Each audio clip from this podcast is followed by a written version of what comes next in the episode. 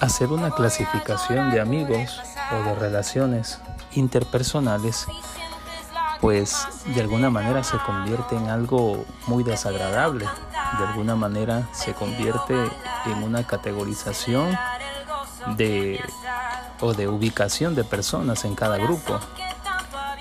Yo sé que a veces la vida nos da muchos golpes y muchas veces las personas que que nos rodean, las más cercanas, las que quizás más apreciamos, son las que realmente nos, nos causan mucho daño, que de pronto han, han herido eh, o nos han herido en alguna situación. Pero no por eso dejan de ser personas que merecen ser amadas, no por eso dejan de ser personas a las cuales nosotros eh, reaccionemos o, categoricemos y digamos, no, esta persona se merece estar en este grupo porque me hizo tal cosa. Aquella persona se portó bien y esta persona sí es de mi confianza, entonces la pongo en este otro grupo. Yo creo que es una manera muy egoísta de decir, de decir eh, a, la sociedad, de decir a, todas las personas que están a nuestro alrededor, si me, si me haces algo, pues eh, te, te, te sentencio. Si me haces algo, te vas a ese grupo.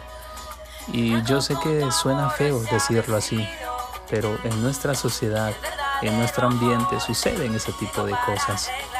Yo te invito en este día a que pensemos en todas aquellas personas que quizás han querido causarnos daño, otras que quizás nos causaron daño, y más bien amarlas, más bien eh, reunir, reunir en ellas eh, ciertas capacidades que quizás la gente no recuerda y hacer lo que en alguna ocasión nos invita o nos recuerda Jesús a que hagamos, que amemos a nuestros enemigos, que amemos a las personas que han querido causarnos daño.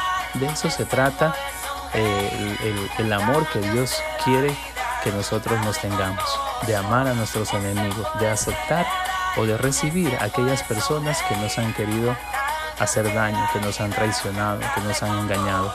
Yo sé que es difícil, pero con Jesús, con su presencia, con su amor, sí lo podemos hacer. Dios te bendice, te deseo todo lo bueno.